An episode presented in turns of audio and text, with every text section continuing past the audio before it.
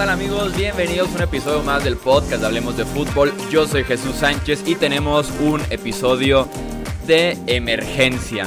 Un episodio que no estaba contemplado, tal vez en el calendario que les hemos platicado en el último episodio de preguntas y respuestas que tenemos que eh, grabar, no a quemarropa, pero sí de manera eh, inesperada, de manera urgente. Y es que eh, nos enteramos que Eli Manning planea anunciar su retiro el viernes en una rueda de prensa después de 16 temporadas en la NFL jugando todas con los Giants. Y tenemos que subir este podcast de actualización para compartir con ustedes la noticia y además porque quiero dar mi opinión sobre un tema que eh, sin duda alguna ha causado ya polémica generará muchísimo debate en los próximos años, sobre todo ahorita que anunció su retiro y dentro de cinco años que sea elegible al Salón de la Fama. Y esa es la pregunta que tenemos para este episodio. ¿Pertenece Eli Manning o no al Salón de la Fama del fútbol profesional? Eh, tal vez Eli tiene una de las carreras más contrastadas de la última era, con muchos momentos muy destacados que tal vez pocos pueden lograr en la historia, pero también se puede decir que Eli llegó a momentos muy bajos en varias ocasiones y que, y que insisto, fueron realmente bajos. Eh, Manning jugó 16 temporadas para los Giants, equipo que lo adquirió en el draft del 2004, por si no lo sabían. Eh, Manning fue realmente eh, seleccionado por los Chargers de San Diego en el draft del 2004, a pesar de que el mismo Eli Manning eh, había dicho que no quería ir a San Diego. Le había prácticamente pedido a los Chargers que no lo tomaran con la primera selección global. Eh, aún así, los Chargers lo toman. Y de hecho esto responde a varias preguntas que me llegan durante el proceso del draft, que es, ¿qué pasa si un jugador no quiere ir a dicha franquicia que lo toma? Se puede poner en ese plan y puede decir, no quiero ir. Entonces, a pesar de que los Chargers de todos modos lo toman, empiezan a eh, negociar y ya tenían prácticamente las bases de un cambio con los Giants de Nueva York, en el que los Giants tomaban un par de picks después a Philip Rivers y eh, este fue el cambio que hace que Eli Manning llegue a Nueva York. Eh, los Giants entregan a Philip Rivers, entregan una tercera ronda del 2004, que se convierte después en Nate Kading. Eh, entregan una primera ronda del 2005, que se convierte después en Sean Merriman. Y además una quinta ronda del 2005, que después fue cambiada a otro equipo. Así es como llega Eli Manning a los Giants. Se podrá decir que por los títulos, un ganar-ganar, pero en calidad de jugadores, sin duda alguna, los Chargers ganaron en este eh, intercambio con su quarterback franquicia Philip Rivers de esa misma clase del draft, con un pateador que los acompañó durante 10 años y además Sean Merriman, que eh, fue uno de los defensivos más destacados al punto de que ganó un defensivo eh, del año. Entonces así llega Eli Manning a la franquicia de Nueva York. En total fueron 234 partidos los que Manning inició para esta franquicia, tiempo suficiente para apoderarse de todos los récords en la posición de coreback.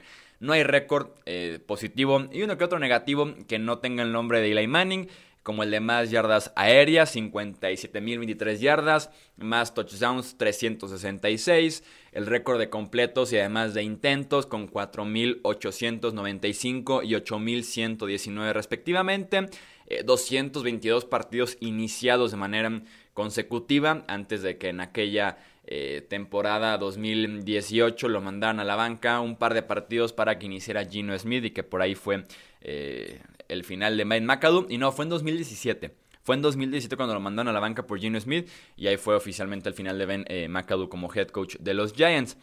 Insisto, los números están ahí, sobre todo por la longevidad, por haber jugado casi todos los partidos durante 16 temporadas y claro, el tema central para hablar a favor de Eli en su carrera con los Giants son los dos trofeos Vince Lombardi que el coreback trajo a la franquicia. Eh, el Super Bowl 42 el Super Bowl 46, el primero de ellos en la temporada 2007. Eh, Manning se enciende en el último cuarto contra esa defensiva de los Pats. Tiene esta histórica jugada, tal vez de las cinco jugadas más importantes, más reconocidas en la historia de la NFL, en la que escapa de la captura y encuentra a David Tyree.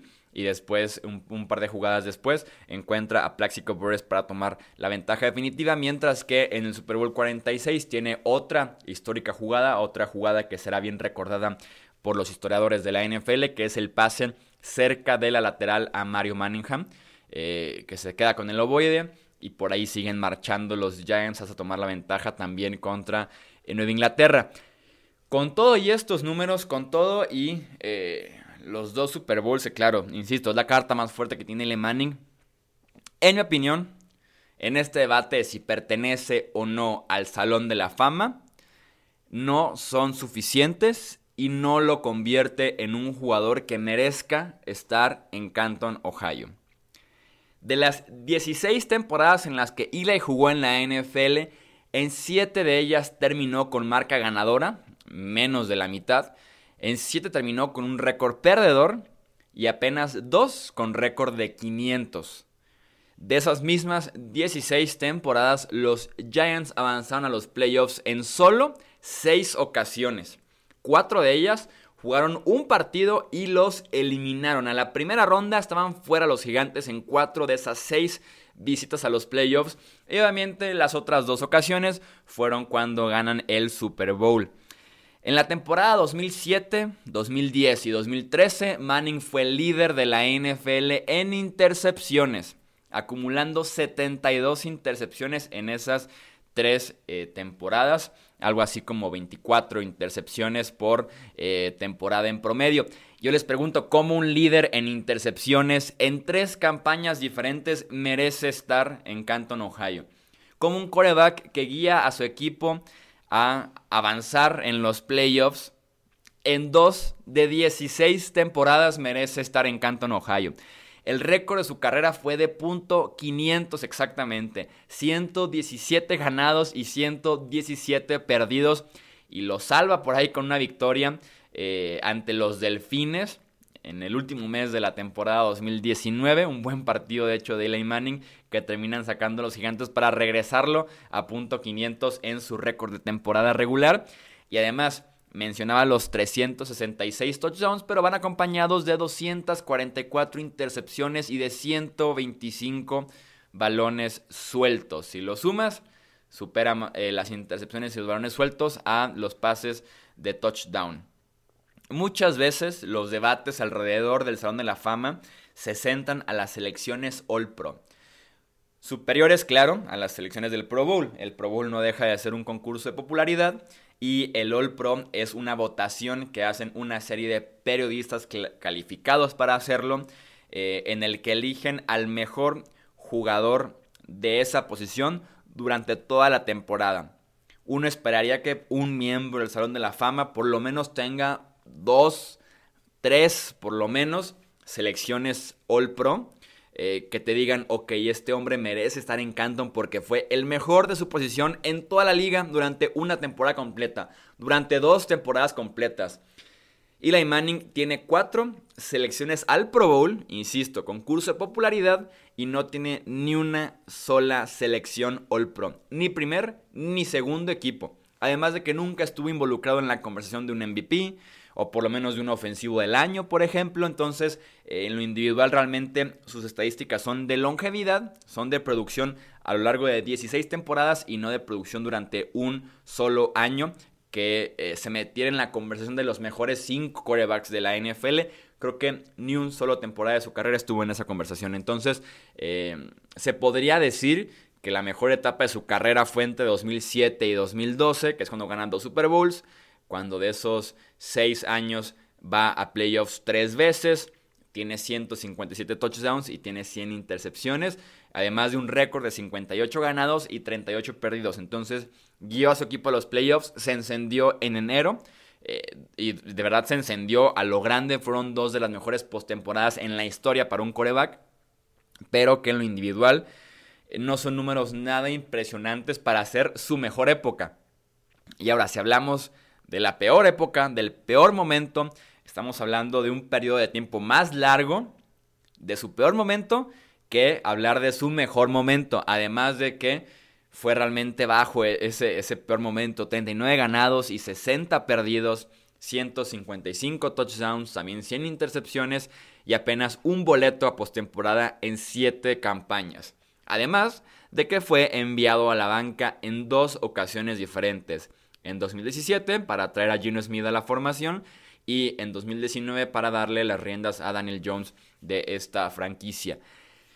Insisto, creo que la longevidad, los anillos y el romanticismo que existe alrededor de Eli Manning y que haya jugado con una sola franquicia y que haya tenido dos de las mejores postemporadas en la historia y dos de las mejores jugadas en la historia del Super Bowl con David Tyree y con Mario Manningham, creo que le serán suficientes para entrar al Salón de la Fama. Además de que la familia Manning está muy bien parada en la NFL, es la realidad, y también entre los votantes, pero creo que es muy diferente el entrar como tal al Salón de la Fama muy diferente al que realmente merezca estar en el Salón de la Fama. Insisto, entra al Salón de la Fama Eli Manning, no creo que la primera, pero en mi opinión, si yo tuviera un voto, no se lo daría al quarterback de los Giants, que el viernes 24 de enero del 2020 estará haciendo oficial su retiro de los emparrillados y me parece la decisión correcta. Creo que ninguna franquicia, por más desesperada, por más problemas que tuviera en la posición de quarterback, le garantizaría para 2020 un trabajo como titular. Eh, creo que es diferente el caso que tienen, por ejemplo, Brady, Rivers, Breeze, que son agentes libres, ya veteranos, ya llegando a los 40 años o por arriba de ellos, pero que debe haber franquicias interesadas en darle las riendas del equipo a estos tres. Con Manning no creo que sea el caso y eh, es el coreback y es el jugador, de hecho es el jugador que más dinero ha hecho en la historia de la NFL. No tiene por qué ser un coreback suplente, creo que no tiene la necesidad. Eh, es momento de pasar tiempo con su familia y de, de eso a pasar la pena o la vergüenza de ser suplente de un coreback novato o de un coreback de segundo año. Creo que no vale la pena para Eli Manning, me parece la decisión correcta que se retire. Tenemos ahorita este debate de si pertenece o no al Salón de la Fama. ¿Qué opinan del caso de Eli Manning? El debate es ahorita y dentro de cinco años que sea elegible por primera vez para entrar al Salón de los Inmortales en Canton, Ohio. Los leemos ahora ustedes en redes sociales, por favor, díganos su opinión. Tenemos el Twitter, tenemos Facebook, tenemos Instagram. Nos encuentran en todas las plataformas como hablemos de fútbol para que nos compartan su opinión al respecto sobre el caso de Eli Manning. Eso es todo por este episodio. Hasta la próxima.